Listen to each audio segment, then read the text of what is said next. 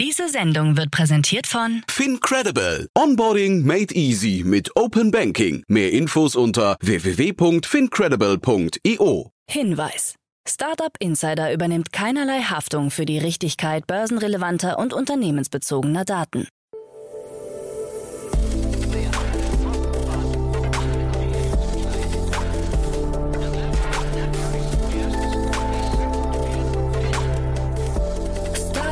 Insider Daily. Morgen Update. Einen wunderschönen guten Morgen und herzlich willkommen zu Startup Insider Daily. Mein Name ist Jan Thomas. Heute ist Montag, der 15. November. Ja, und das hier sind heute unsere Themen. Der Hülle der Löwen-Juror Georg Kofler feiert sein drittes Börsendebüt. Gorillas gliedert in Berlin seine Lieferlage aus. Spotify kauft den Hörbuchanbieter Findaway. Der isländische Tourismusverband macht sich über Facebooks Metaversum lustig. Und Universal Music lanciert ein musikalisches Experiment und stellt eine Band aus vier Affen-NFTs vor. Heute bei uns zu Gast im Rahmen der Reihe Investments und Exits ist Daniel Höpfner von B10. Ein sehr spannendes Gespräch geworden, muss ich sagen, denn wir haben über drei sehr unterschiedliche Themen gesprochen. Wir haben einmal über den Wald gesprochen, dann haben wir über Musik gesprochen und dann haben wir über unser Lieblingsthema, nämlich die Kryptowelt gesprochen. Kommt sofort nach den Nachrichten mit Anna Dressel. Kurz noch der Hinweis auf die weiteren Folgen heute. Um 13 Uhr begrüßen wir Thomas Dieste. Er ist der Co-Founder und CCO bei Emberscript. Das ist ein sehr spannendes Unternehmen, ein holländisch-deutsches Unternehmen, das gerade einen holländisch-deutschen Investor gefunden hat und 10 Millionen Dollar eingesammelt hat.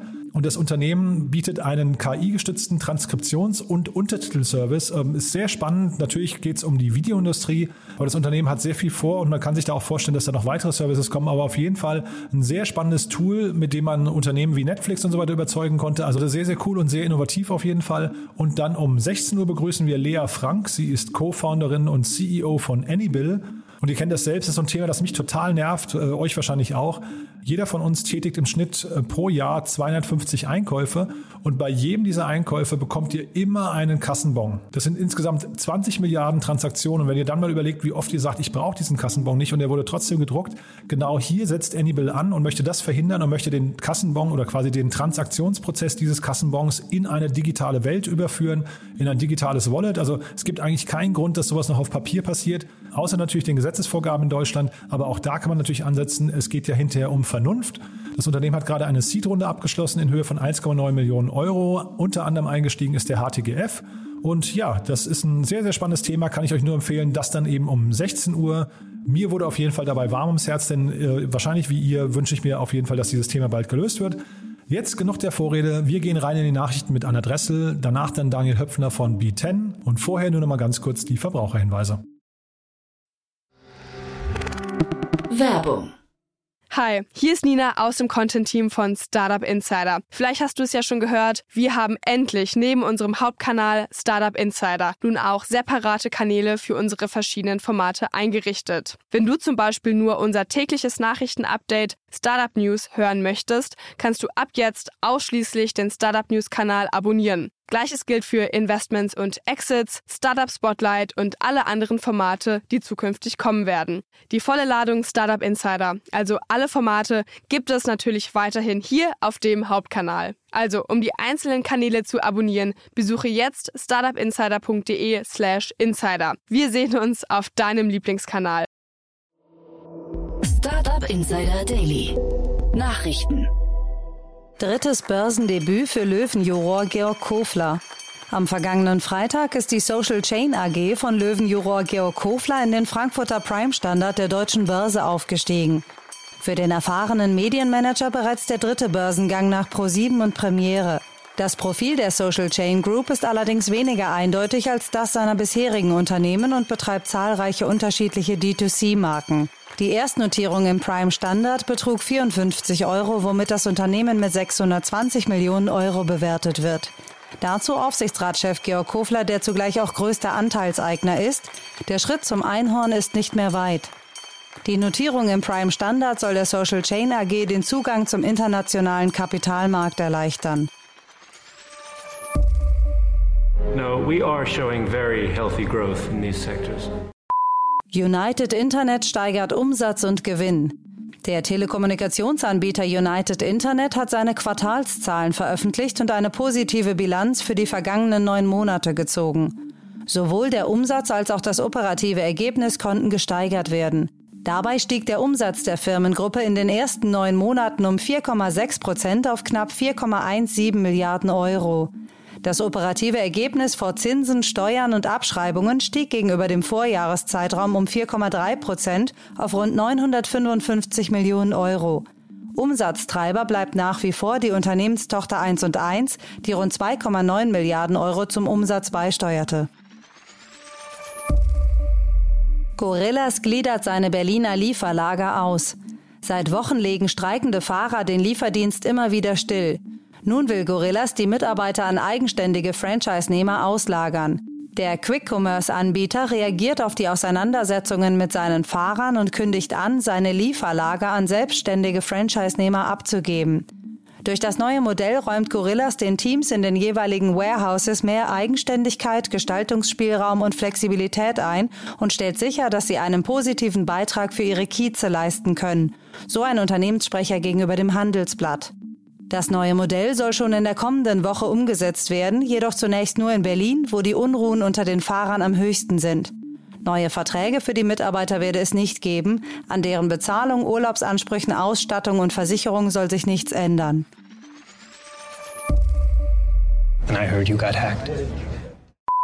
Booking.com wurde 2016 von US-Geheimdienst gehackt. Um den niederländischen Hotelbuchungsdienstleister Booking.com bahnt sich möglicherweise ein Datenskandal an. Wie gerade bekannt wurde, wurde das Unternehmen angeblich Anfang 2016 im Auftrag eines US-Geheimdienstes gehackt, um an Daten zu Hotelreservierungen in Ländern wie Saudi-Arabien, Katar und den Vereinigten Arabischen Emiraten zu gelangen. Booking selbst hatte den Datendiebstahl, der über einen schlecht gesicherten Serverzugang erfolgt war, damals unmittelbar bemerkt, den Vorfall aber nicht gemeldet. Intern sei der Einbruch zwar als Pin-Leak bezeichnet worden, weil die Pins der Reservierungen entwendet worden seien. Wie Booking letzte Woche in einer Stellungnahme erklärte, sei die Angelegenheit vollumfänglich aufgearbeitet worden und man habe bestätigen können, dass auf keine sensiblen oder finanziellen Daten zugegriffen worden sei. Zugleich gestand man ein, dass eine Meldung des Angriffs wohl der klügere Schritt gewesen wäre. Spotify kauft Hörbuchanbieter Findaway. Der Audio-Streaming-Anbieter Spotify stärkt seine Position im Hörbuchsegment und übernimmt die Hörbuchplattform Findaway, eine Distributionsplattform für digitale Hörbuchinhalte. Das Unternehmen bietet Tools für Autoren, Verleger und Konsumenten. Laut Pressemeldung soll der Hörbuchkatalog von Findaway in den bestehenden Katalog von Spotify integriert werden. Spotify hat sich zum Ziel gesetzt, sowohl für Hörer als auch für Musikschaffende die Anlaufstelle für alles rund um Audio zu sein. Die Übernahme von Findaway wird die Präsenz von Spotify im Hörbuchbereich beschleunigen und uns helfen, dieses Ziel schneller zu erreichen. So Gustav Söderström, Chief Research and Development Officer bei Spotify. Für Spotify ist es nach den Podcast-Plattformen Anchor und Gimlet bereits die dritte Content-Akquisition. Laut den Prognosen von Spotify wird der Markt für Hörbücher in den nächsten sechs Jahren von 3,3 Milliarden auf 15 Milliarden US-Dollar wachsen.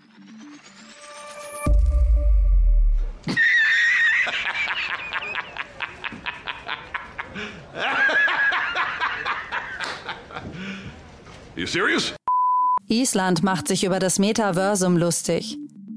Der isländische Tourismusverband hat mit einem Video auf die letzte Präsentation des Facebook-Chefs Mark Zuckerberg reagiert und nimmt dessen Ankündigungen für das sogenannte Metaverse auf die Schippe. Heute will ich über einen revolutionären Ansatz sprechen, um unsere Welt zu verbinden, ohne dabei super eigenartig zu sein. So der Hauptdarsteller des Videos, der fiktionale Chief Visionary Officer Zach Mosbergson. Dann beginnt er das fiktive Metaverse und das reale Island miteinander zu vergleichen. Das Icelandverse habe im Gegensatz zum Metaverse eine verbesserte echte Realität ohne dumm aussehende Headsets zu bieten. Es gebe Wasser, das wirklich nass sei, echte Menschen, mit denen man sprechen könne, vulkanische Steine, die man liebkosen könne und mehr. Nur das Moos solle man besser nicht angreifen, es sei sehr fragil. Sexism Report verteilt schlechte Noten an soziale Netzwerke. Die Frauenrechtsorganisation Ultraviolet hat eine Studie zum Thema Misogynie auf Social Media veröffentlicht und kommt zu dem Ergebnis, dass fast alle Plattformen keine sichere Umgebung für diverse Gruppen wie Women of Color oder Mitglieder der LGBTQ-Plus-Community darstellen. Dabei identifizierten sie schwerwiegende Probleme wie Revenge Porn, Frauenhass, Hate Speech gegenüber Transmenschen, Bodyshaming und sexuelle Belästigung. Die Studienmacher haben ihre Ergebnisse für die verschiedenen Social-Plattformen nach dem US-amerikanischen Notensystem vergeben. Dabei erhalten lediglich Reddit und Twitter C bzw. C-, was in etwa der deutschen Bewertung befriedigend entspricht. Die Video-App TikTok, die Videoseite YouTube sowie Facebook erhielten jeweils ein D. Instagram hingegen wurde mit einem F, also einer glatten 6, abgekanzelt und erhielt somit die schlechteste Note aller untersuchten Plattformen. Die Organisation Ultraviolet setzt sich für Feminismus und kulturellen Wandel und gegen Sexismus in jeglicher Form ein. What do you want for Christmas, little boy? Salesforce prognostiziert wachsendes Online-Shopping in der Weihnachtszeit. Der CRM-Anbieter Salesforce hat seine sogenannten Holiday Predictions für das digitale Weihnachtsgeschäft in diesem Jahr veröffentlicht und rechnet weltweit mit einem ungebrochenen Wachstumstrend im Onlinehandel. Man rechne für die Monate November und Dezember mit einem neuen E-Commerce-Umsatzrekord von 1,2 Billionen US-Dollar, was einem Wachstum von rund 7 Prozent entspreche. Konsumenten müssten sich aber aufgrund von Produktionskapazitäten, Logistikkosten und Arbeitskräftemangel auf Preissteigerungen von bis zu 20 Prozent einstellen. Die Salesforce Holiday Predictions basieren auf aggregierten Daten und Aktivitäten von über einer Milliarde Käufer in mehr als 40 Ländern. Daily Fun Fact Musikalisches Experiment mit Band aus vier Affen-NFTs. Universal Music meldet sich mit einem spannenden Experiment zurück und präsentiert die virtuelle Band Kingship. Diese besteht aus vier Mitgliedern des Board Ape Yard Club, einer Kollektion von digitalen Kunstwerken, die verschiedene gelangweilte Primaten darstellt. Laut einer Presseaussendung steht das zu Universal Music gehörende Label 1022 PM hinter der Gründung der Band, deren Mitglieder aus der NFT-Sammlung von Jimmy McNeil stammen. 1022 PM kündigt in seiner Pressemeldung an, die Vision der Band schärfen zu wollen und ihr einen einzigartigen Sound zu verpassen. Dabei werde jedes Mitglied der Gruppe seine eigene Geschichte und Persönlichkeit erhalten, die dann zum Gesamtnarrativ von Kingship beiträgt. Geplant seien unter anderem virtuelle Auftritte im Metaversum. Einen genauen Zeitplan für die virtuelle Band gebe es derzeit aber nicht. Startup Insider Daily. Kurznachrichten. Die Aktie des Online-Zahlungsabwicklers Wirecard AG mit dem Börsenkürzel WDI wird zum heutigen Montag von der regulierten Börse in Frankfurt entfernt, nachdem sie bereits mit Wirkung zum 24. August 2020 aus dem DAX-Index ausgeschieden war. Als Nachfolger rückte damals Lieferdienst Delivery Hero in den DAX auf. Aus dem gerade erschienenen Quartalsbericht des Lieferdienstes DoorDash kann der Kaufpreis für die Flink-Anteile entnommen werden, die sich DoorDash im Oktober diesen Jahres gesichert hatte. Demnach zahlte das Unternehmen 400 Millionen US-Dollar für 15,6 Prozent der Anteile an dem deutschen Gorillas-Konkurrenten. Am Hackischen Markt in Berlin entsteht offensichtlich der zweite Apple Store in der deutschen Hauptstadt. Apple selbst hatte die Ausweitung der Hauptstadtpräsenz zwar noch nicht offiziell bestätigt, Medienberichte lassen jedoch so gut wie keine Zweifel mehr zu, dass es sich bei dem Großprojekt um einen Apple Store handelt und dass dieser kurz vor der Eröffnung steht. Dazu passt auch der Tweet des auf den Umgang mit edlen Materialien spezialisierten polnischen Inneneinrichters Kontin, der besagt, in Berlin haben wir diese Woche die letzten Arbeiten abgeschlossen.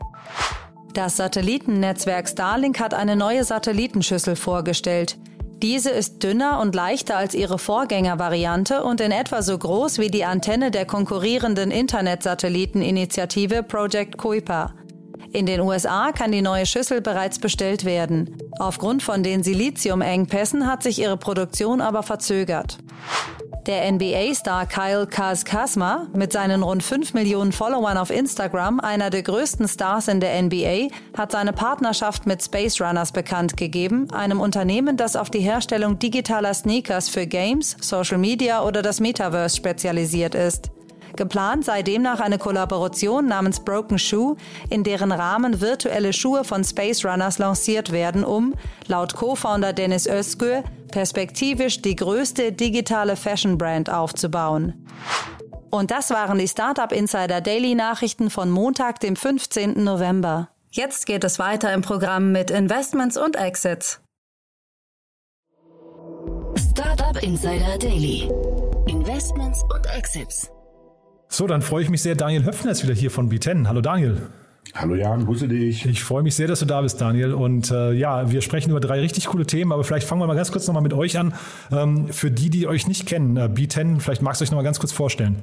Genau, gerne. B10 ist ein Frühphaseninvestor mit dem Fokus auf Berliner Tech-Unternehmen. Ja, ähm, wir haben sozusagen so den Ansatz, dass wir gerne in Startups investieren, die bei uns in der Nähe sind, weil wir ähm, gern hands-on helfen und in der Nähe sind und vorbeikommen, wenn was ist.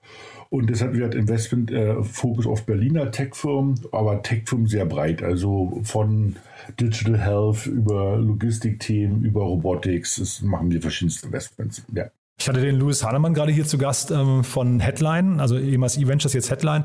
Und der hat mir quasi so das Gegenteil erzählt. Der hat gesagt, sie investieren jetzt zum Beispiel auch in Neuseeland, zum Beispiel ohne jemals dort gewesen zu sein, weil sich das Selbstverständnis von, von VCs, da eben, dass man vorbeigehen muss vorher, das Team sich mal im Office anguckt, schon fast ein bisschen nachgelassen hat. Ist aber bei euch, höre ich raus, noch nicht so, ja? Nein, bei uns ist irgendwie noch nicht so. Also ich, ich, glaube, die persönliche Nähe sind ja doch alles irgendwann Menschen am Ende, ist halt schon un, uns wichtig. Also wir sehen auch, dass es da Veränderungen gibt und dass immer mehr VCs wirklich Deals rein per, per Zoom-Call machen.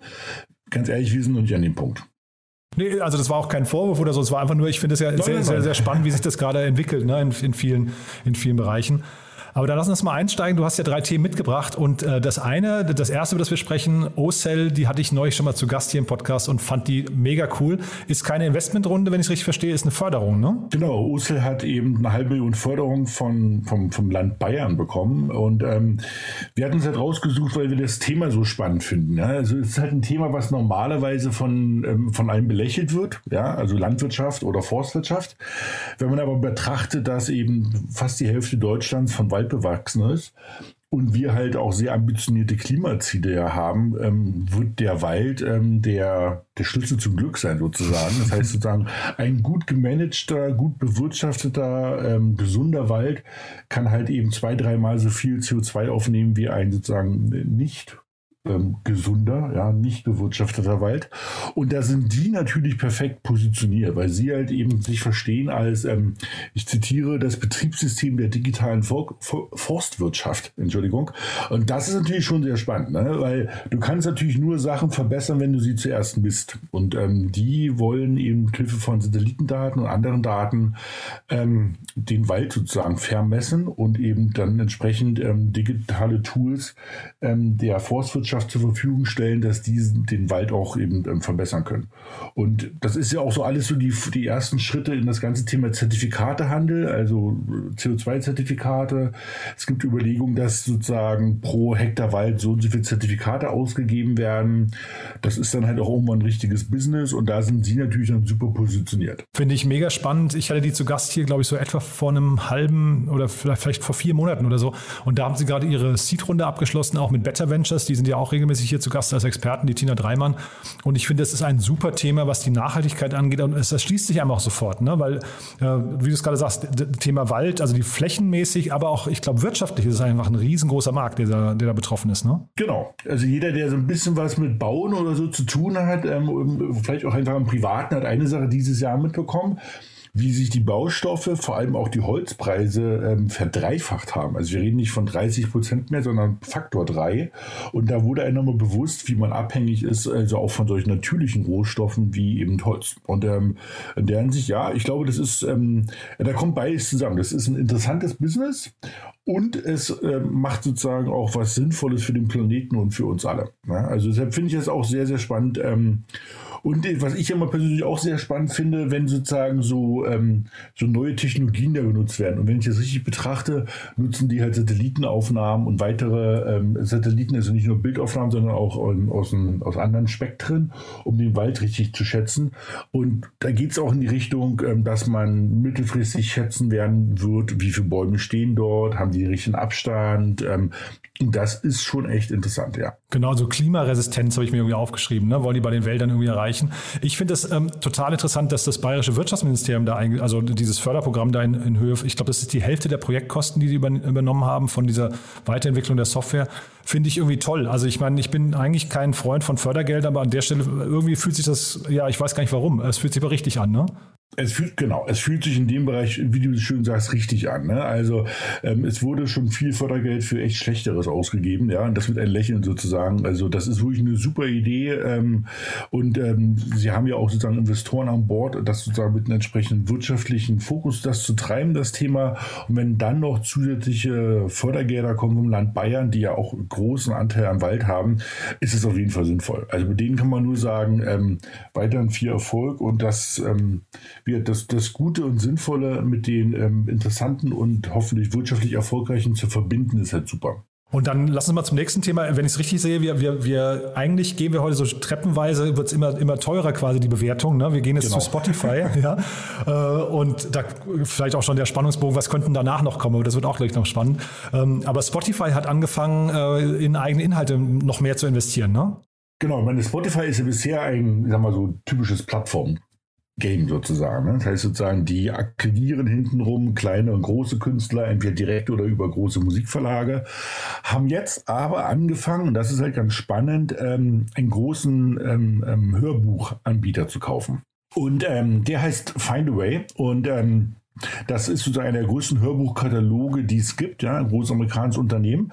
Und da sieht man halt, dass das Spotify, dass denen schon bewusst ist, es gibt natürlich auf der bunten Unterhalten, in Unterhaltungs, also Zeitscheibe von 24 Stunden minus Schlaf und Essen, Arbeiten nur bedingt Platz. Und eben ähm, gerade im Zuge von immer mehr Podcast, und dass das Thema Audio immer relevanter wird, verstehen die sich so, dass die halt sagen, wir wollen mehr von der Attention eines Menschen haben und ähm, sagen, lass uns eben ähm, Hörbücher mit reinbringen. Und ich meine, äh, mit Audible, ähm, was ja zu, zu ähm, Amazon gehört, haben sie da ja auch einen entsprechenden Wettbewerber und Konkurrenten. Aber ich glaube, Spotify äh, mit der Masse an Kunden, die die haben, sind natürlich super positioniert, sich da zu verbreitern. Ja? Und ähm, das ist wirklich spannend. Also, ähm, weil sie halt auch in eigene Contents gehen. Ne? Das ist so ein bisschen wie bei Netflix. Am Anfang ähm, waren sie ein, ein reiner Distributor und immer stärker gehen sie dann in die Wertschöpfungskette rein. Also, wenn ich sozusagen, ähm, also sozusagen eine Abschätzung machen würde, dann würde ich sagen, dass eben ähm, Spotify in spätestens zwei Jahren eigene Podcasts Podcasts. Aber sie haben jetzt schon eigene Podcasts, die sie sozusagen bezuschussen, aber dass sie jetzt wirklich komplett eigene Podcasts, eigene Hörbücher produzieren und noch viel weiter in diese, in die Value Chain reingehen. Total. Also ich äh, bin ich bin ich 100% bei dir. Ich glaube, wenn ich wenn man es mit Netflix vergleicht, jetzt kenne ich die Deals bei Netflix zu wenig, aber ich glaube Netflix hat ja primär nicht ein pro ähm, pro Stream Modell, sondern ich glaube, die kaufen Lizenzen im großen Stil ein und dann wird das eben über Jahre hinweg auf der Plattform distribuiert. Bei Spotify ist glaube ich der Knackpunkt, dass sie halt irgendwie von jedem gespielten Song einfach hinterher sehr viel abgeben müssen. Ne? Und ich glaube, das macht natürlich die ähm, aber die eigenen Inhalte hinterher noch viel attraktiver, weil die müssen, da müssen sie einmal investieren und können dann quasi ihre Reichweite einfach ausschöpfen, ne? Genau, richtig.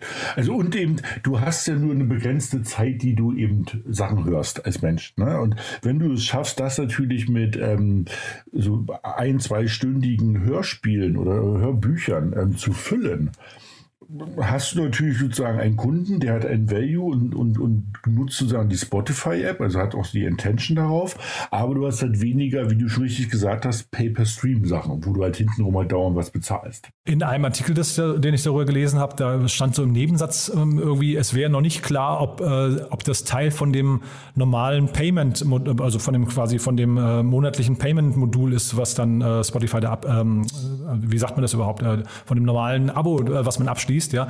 Ähm, weil das kann natürlich auch nochmal sein, wenn man sich jetzt Audible anschaut. Ich glaube, bei Audible ist der, ist das Abo teurer und du bekommst ja sogenannte Coins oder sowas oder, oder ähm, also, ne, also du, du, du kriegst quasi keine Flatrate im Vergleich jetzt zu Spotify, sondern du, du musst das in irgendeiner Form einlösen gegen ein oder zwei Hörbücher, die du dann äh, dafür bekommst. Das ist natürlich auch nochmal spannend, wenn jetzt Spotify versucht, einfach den, den äh, Umsatz pro Kunden, pro, pro Hörer, finde ich, nochmal nach oben zu schrauben. Ne? Genau, also ich glaube auch, dass sozusagen ähm, es es ist natürlich schwer im Musikbereich jetzt, ich sag mal, Premium-Inhalte zu definieren. Ne? Also dann fängst du auf einmal an zu sagen, die Musik ist mehr wert als die andere Musik. Hm, wird schwer. Ähm, aber mit solchen neuen sozusagen Rubriken, ist es natürlich ideal. Wenn du halt sagst, die neue Rubrik sind eben ähm, Hörbücher, ähm, also Audiobooks, dann kannst du natürlich sagen, pass auf, das kostet halt nochmal auf wie 7,99. Ähm, ich meine, bei, bei bestimmten Streaming-Anbietern, da wird es ja so gemacht, dass du sagen, wenn du es schneller haben willst, zahlst du halt nochmal extra. Ne? Wenn du sagst, ich will nicht, ich will nicht warten, ja, sondern ich will es jetzt sehen, zahlst du entweder für den Film nochmal extra oder du hast sozusagen so eine Plus-Mietschaft, wie bei, wie bei Disney, wo du einfach dann früher an Sachen rankommst. Das ist bei Musik natürlich nicht das gelernte Verhalten, weil du natürlich bei Spotify erwartest, wenn irgendwie ich sag's mal mit einem Lächeln, die neuen ABBA-Hits rauskommen, dass die ab nächsten Tag auch verfügbar sind. Also brauche ich halt neue, neue Modelle und neue Modelle sind auf jeden Fall Audiokataloge. Später werden es vielleicht auch Interviewreihen werden oder sowas oder irgendwelche Learning-Inhalte. Ich glaube, da ist noch, da ist noch lange nicht das Potenzial ausgeschöpft. Ich glaube, da wird man noch viel mehr machen können, um sozusagen ähm, die, die Nutzer und Hilfe von Audiosachen eben zu, ja, zu educaten und zu unterhalten. Neulich ging ja durch die Presse, dass äh, TikTok ähm, seine, seine Algorithmen-Engine ähm, lizenziert. Und da hatte ich dann neulich irgendwie gedacht, ob nicht MTV nochmal irgendwie so einen Angriff machen könnte und sagen könnte, naja, wir, wir können ja im Prinzip eigentlich MTV nochmal aufs Smartphone bringen. Und das könnte ja wiederum eigentlich ein ganz spannender Angriff nochmal auf Spotify sein, ne? dass du plötzlich anfängst und sagst, naja, die Leute wollen ja eigentlich nicht nur hören, die wollen ja eigentlich auch, also zumindest die jungen Leute wollen ja auch die Videos dazu sehen. Ne? Ja, wenn ich meine Tochter mir angucke, die ähm, lässt YouTube laufen. Ne? Also da läuft sozusagen das Video und die Musik, das ist sozusagen so ein bisschen wie bei uns damals das MTV. Also das ist quasi die, die, die, das gleiche Verhalten, wie, wie ich irgendwie vor 20, 30 Jahren hatte, dass du halt den Fernseher anmachst, jetzt hast du YouTube an und lässt halt laufen am Nachmittag, so ein bisschen als Hintergrundgeräusch. Und das auf jeden Fall ist das eine, ist das eine Potenzial. Ähm, es gibt natürlich zwei Überlegungen. Erstens, vielleicht ist das ja schon MT, äh, vielleicht ist das ja schon YouTube. Vielleicht muss man sich nicht nochmal äh, ähm, ähm, sich ausdenken. Oder es hat wirklich jemand nochmal die Traute und das Geld, das in den Markt zu drücken. Also ich habe vor kurzem selber in unserem Imbiss stand ich abends und da lief oben in der Ecke so ein Fernsehen mit Musikvideos und da habe ich auch überlegt, das ist halt echt lange her, dass ich mal wirklich ein Musikvideo gesehen habe. Also, und eigentlich das, ist das ja auch eine nette Unterhaltung. Ne? Ich meine, das ist jetzt nichts, ähm, das ist jetzt nichts Bahnbrechendes, aber das ist halt leichtes Entertainment. Warum nicht, ja? Aber die Zeiten sind eigentlich vorbei. Mal gucken, ob es noch jemand schafft. Total, nee, ist total vorbei. Ist aber jetzt so ein, so ein äh, Spotify zum Beispiel könnte ja auch sagen, wir machen das einfach so als Add-on-Geschäft nochmal, äh, bringen das in eine separate App und, und äh, nutzen quasi die Kontakte und die Lizenzen, die wir haben, einfach noch im Videobereich. Ne? Ich, also mir geht es eigentlich wie dir. Ich hatte nur gedacht, im Prinzip dieser Markt liegt so ein bisschen brach. Ob YouTube jetzt die richtige Antwort darauf ist, weiß ich nicht, weil ich weiß gar nicht, ob sie algorithmisch so viel können wie so ein TikTok oder sowas. Ne? Und ähm, gerade das Entdecken von neuen äh, Artists und sowas funktioniert ja auch so ein bisschen eben und auch, äh, ich glaube, das Geschäftsmodell von neuen Artists äh, hat ja sehr viel mit der, mit der visuellen Präsenz zu tun. Ne? Also Entdeckung ist auch also der, der, der, der größte Kritikpunkt von mir bei Spotify ist, dass man eigentlich darüber keine neue Musik entdeckt. Ne? Also man bewegt sich in seiner Bubble und dreht sich so ein bisschen im Kreis. Und ähm, bekommt halt sehr, sehr ähnliche Musik angezeigt. Also man entdeckt wenig Neues. Ne? Für mich immer noch einer der Hauptgründe, wo ich auch ab und zu noch Radio zu hören, weil du sonst wirklich immer das Gleiche hörst. Ja? Also wie so eine Heavy Rotation nach dem Motto.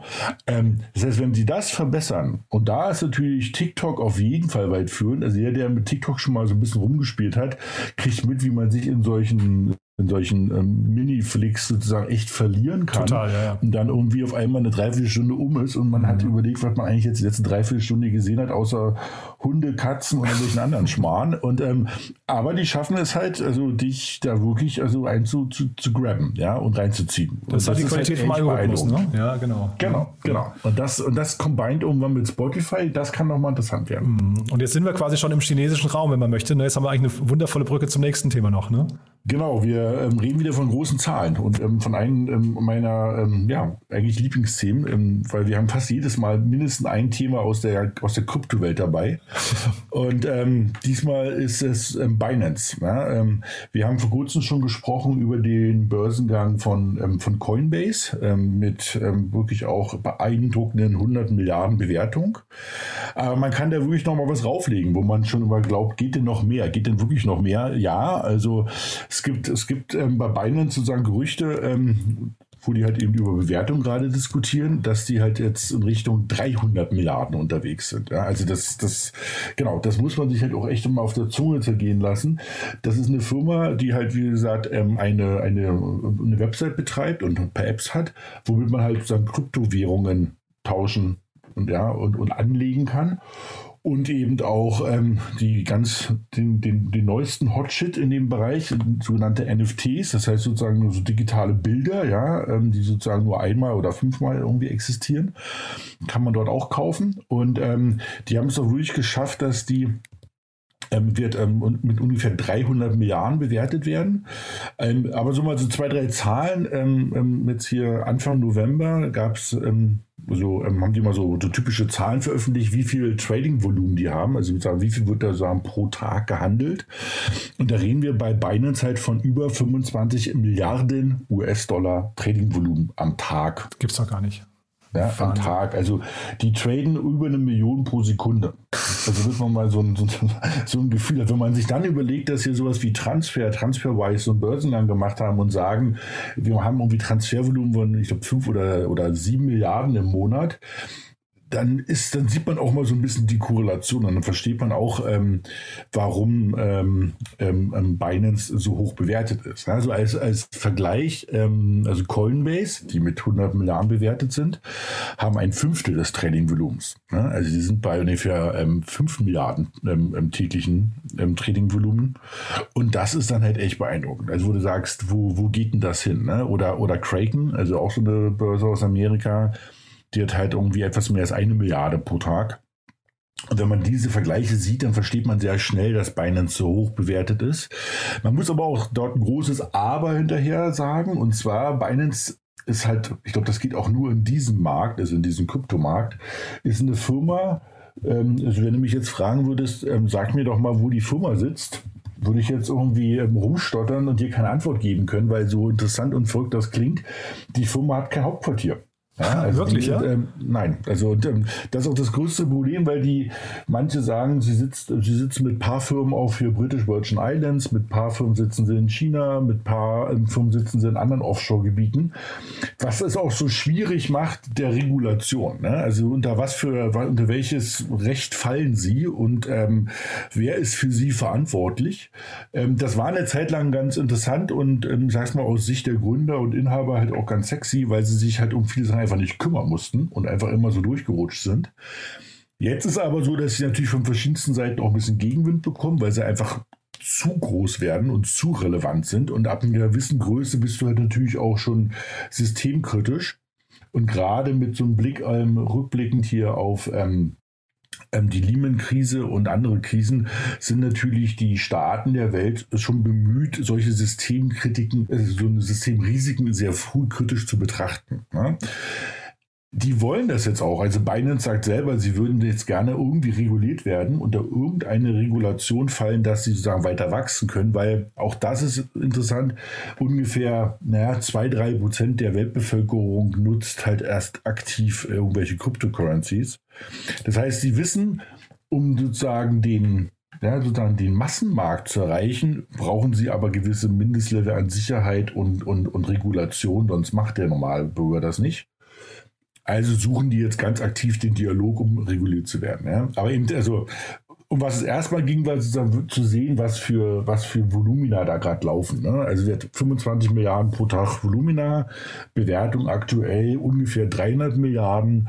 Und sollten die jetzt wirklich reguliert werden und eine Struktur finden, dann haben die halt ein Wachstum, was erstmal noch offen ist. Und dann wird es halt irgendwann auch nochmal einen Börsengang geben, der, glaube ich, nochmal richtig richtig zum, zum, zum, zum Ohrenschlag anführt, ne? wo du halt wirklich nochmal sagst, was ist denn da eigentlich los? Ne? Ist ja hochinteressant. Ja, ich, ich hatte sie in China verortet oder Hongkong, dachte ich ursprünglich, aber habe auch gerade geguckt, wenn du gesprochen hast bei Wikipedia. Ich habe das noch nie gesehen. Dort steht tatsächlich, Sitz ist unbekannt. Ja, das also das, ähm, ne? also selbst in Wikipedia weiß nicht ganz genau, wo sie die einordnen sollen. Ähm, zu den Zahlen, äh, äh, gerade noch zu Coinbase habe ich parallel noch geschaut, Daniel, nur, dass wir es richtig einordnen, 73 Milliarden habe ich hier stehen, oder 74 Milliarden äh, äh, Stand heute.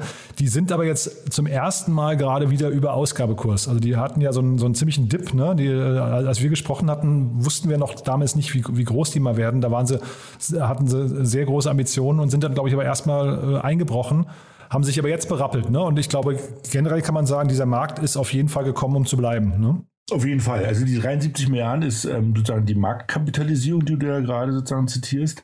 Ähm, ich glaube, die sind an die Börse gegangen, wenn ich mich recht erinnere, ähm, mit 100 Milliarden US-Dollar war es ungefähr. Ne? Und genau, also die sind gut gewachsen und sind dann, aber jetzt, das ist so natürlich auch das Problem von solch, solchen Firmen teilweise, sozusagen so Opfer ihres eigenen Wachstums geworden. Das heißt, die ersten zwei Quartale waren so immens hoch, dass alle dachten, es geht jetzt für immer so weiter. Und das letzte Quartal war halt einfach nur normales Wachstum. Und da ist dann, ist dann wirklich die, ähm, ähm, der, der, der Kurs runtergerutscht, ne? weil alle gesagt hatten, hm, was ist denn jetzt los? Ne? Und ähm, in der Hinsicht, ähm, ich glaube, das ist auch alles noch am Anfang. Also auch bei Coinbase ähm, gibt es Hinweise darauf, dass sie halt auch in diesen Bereich digitale Kunst, also diese NFTs kommen, ähm, wird von allen groß erwartet. Ich meine, die haben über 70 Millionen registrierte Nutzer.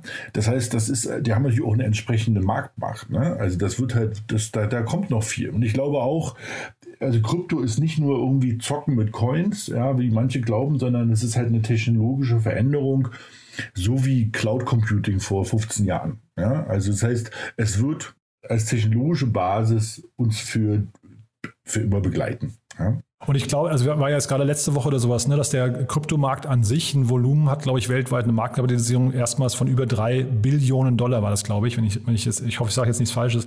Da hat man schon gesehen. Nee, schon. Genau. Ja, ne, da, da, sieht man schon, also die, die, die Kurve geht da die ganze Zeit nach oben.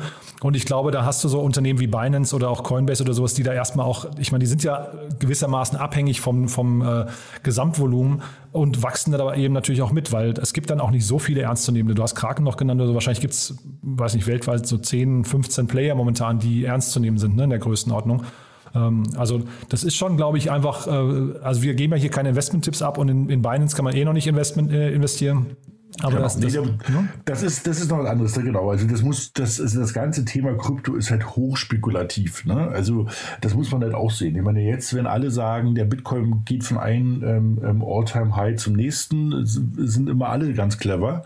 Aber wir hatten auch Zeiten, also ähm, wo der Bitcoin Anfang des Jahres ungefähr bei einem Fünftel standen, alle geheult haben und genau. gefragt haben, ob das jemals wieder hochgeht. Also genau. deshalb muss man da erstens genau no financial advice und zweitens muss man da wirklich genau hingucken gucken. Man kann sich da mal vortasten und mal äh, mit, ich sag's mal bewusst, so ein bisschen Spielgeld, als wenn ich irgendwie Freitagabend mal weggehe, mal ein bisschen was machen, ja, und mal so ein Gefühl für diesen Markt bekommen. Aber das ist halt eben, ähm, das ist natürlich jetzt ähm, hoch spekulativ. Und wie du gesagt hast, es gibt verschiedenste andere Börsen, aber auch da ist es halt so, die meisten kennt, kennt man halt in Europa fast gar nicht. Ne? Also das Thema ist in Asien schon viel, viel weiter. Da gibt es halt alle möglichen Börsen, wo die, die können wir quasi schwer aussprechen, da ich jetzt mal. Ja? Also, aber eben, ähm, wird, es ist hier, um zu bleiben. Das sehe ich auch so. Genau, ne? und diese ganzen NFT-Themen, ich glaube, das, das wird auch nochmal spannend. Das ist ja jetzt noch mehr am Anfang. Ähm, ich glaube, da so von außen betrachtet, es gibt ja sowas wie OpenSea und so weiter, ne? diese, diese großen äh, Marktplätze. Äh, ich glaube, da gibt es sehr viel Fraud gerade, ist so mein Eindruck, ne? dass man noch nicht, es hat, man hat noch nicht diese Rechtssicherheit äh, und da sind wahrscheinlich so Unternehmen wie zumindest mal Coinbase, weil sie ja schon reguliert sind oder da vielleicht später auch mal ein Binance eigentlich äh, willkommene Marktteilnehmer. Äh, ich will jetzt nicht einem OpenSea dazu nahe treten, aber man hat immer wieder das Gefühl, da, da tauchen Leute irgendwie mit, mit äh, Geldern ab, wo man sich aber fragt, na, ob, ob, ob dieser Markt wirklich schon reif ist für die große Masse. Ne? Genau, ich meine, es ist, glaube ich, so ein bisschen wie äh, in, in, dieser Sturm- und Drang-Phase von Ebay, ne? Also, wo, glaube ich, sich jeder auch noch daran erinnert, dass es dort irgendwie Armani-T-Shirt für 10 Euro gab, ne? Wo du sagtest, mh, hm, irgendwas kann daran jetzt auch nicht stimmen, ne? Oder irgendwie keine Ahnung, Apple-Ladegeräte für 20. Und, und dann, dann kommen die halt und dann ist irgendwie Apple falsch geschrieben auf dem Ladegerät, wo du weißt, okay, gut, das ist jetzt nicht das, was ich erwartet habe. Oder ist nur ein ne? Fotopaket, ne? Oder? Ja, genau. Also deshalb muss ich sagen, das ist, ähm, ich, wie du richtig gesagt hast, das ist halt sozusagen noch am Anfang. Und ähm, ja, da muss man aufpassen, auf jeden Fall. Also da kann man jetzt auch keinen raten, einfach so loszugehen und mal wie wild irgendwas zu kaufen. Also äh, auch dort langsam sich belesen. Es sind halt interessante Themen. Ne? Also auch die Kunst, ich meine, es gibt die Sätze ja, alles was digital werden kann, wird digital. Bei bestimmten Sachen dauert es länger. Wir hatten heute in, dem, in unserem Gespräch ja eins das, oder das erste, was wir hatten, ähm, war das Thema Forstwirtschaft. Ja, da hätten, glaube ich, auch alle oder viele geglaubt, das dauert noch viel länger, dass das digital wird. Und ähnlich ist es halt auch mit Kunst, ne? wo alle gesagt haben, naja, Kunst ist halt eben ein gemaltes, ähm, eine gemalte Leinwand an der Wand. Naja, und es wird halt auch dort zieht das Thema Digitalisierung ein. Natürlich auch mit allen Vorteilen, ja, also Transferierbarkeit und so weiter, als auch Nachteilen. Ne? Ich glaube, man muss sich einfach nur bewahren, also es hat ein bisschen was von Glücksspielcharakter momentan noch, glaube ich, ne? Und deswegen wenn man sich da beliest und auch sich selbst davor bewahrt, jetzt irgendwie zu viel Geld in die falschen Dinge zu investieren, ist das, glaube ich, ein hochspannender Markt. Aber ja, ich glaube, wir behalten den Blick, Daniel, und ich, ich freue mich, wenn wir das äh, immer wieder mal von Zeit zu Zeit hier äh, quasi aufgrund von, von aktuellen Themen nochmal noch mal äh, besprechen dann. Ja? So sieht es aus. Super. Ja, cool. Also dann danke, dass du da warst, Daniel. Ich fand es hochinteressant, muss ich sagen. Waren drei richtig coole Themen und dann freue ich mich aufs nächste Mal, ja? Bis bald und bleib gesund. Tschüss. Werbung Hi, ich bin Paul, Product Manager bei Startup Insider und hier, um dir kurz unser Podcast-Verzeichnis vorzustellen. Mit einer wachsenden Liste von bereits über 10.000 Episoden ist unser Podcast-Verzeichnis die größte Sammlung deutschsprachiger Podcasts rund um die Themen Unternehmertum, Technologie, Digital Marketing und mehr. Nutze jetzt die verschiedenen Filter, um Podcasts zum Beispiel nach ihrem Themenschwerpunkt, Gästen oder Erscheinungsdatum zu sortieren, damit du genau das findest, was dich interessiert. Also, wenn das was für dich ist, dann besuche jetzt ganz einfach unsere Plattform auf startupinsider.de/slash insider. Startup Insider Daily, der tägliche Nachrichtenpodcast der deutschen Startup-Szene. So, damit sind wir durch für heute Vormittag. Das war Daniel Höpfner von B10. Ich fand's super. Ich hoffe, ihr auch. Wenn dem so sein sollte, wie immer die Bitte, empfehlt uns gerne weiter. Wir freuen uns über jede Weiterempfehlung auf LinkedIn, Instagram, Twitter oder dem Medium eurer Wahl. Oder denkt einfach mal dran, wer in eurem Bekannten- oder Freundeskreis von diesem Podcast erfahren sollte. Dafür schon mal vielen, vielen Dank. Und ja, ansonsten vielen Dank fürs Zuhören. Ich freue mich, wenn wir uns nachher wieder hören. Um 13 Uhr geht es hier weiter mit Thomas Dieste, dem Co-Founder und CCO von Emberscript. Ich habe es ja vorhin gesagt, da geht es um das Thema KI-gestützte Untertitel und Transkriptionen für die Videoindustrie. Und dann um 16 Uhr Lea Frank, sie ist Co-Founderin und CEO von Annibal. Und da geht es, wie gesagt, um das Riesenthema der Kassenbonvermeidung oder zumindest der papiergestützten Kassenbons ist ein Thema, das auf jeden Fall in die digitale Welt überführt werden kann. Und wie das klappen kann, das hört ihr nachher hier um 16 Uhr. So, vielen Dank fürs Zuhören und ja, hoffentlich bis nachher. Ciao, ciao. Diese Sendung wurde präsentiert von Fincredible. Onboarding made easy mit Open Banking. Mehr Infos unter www.fincredible.io.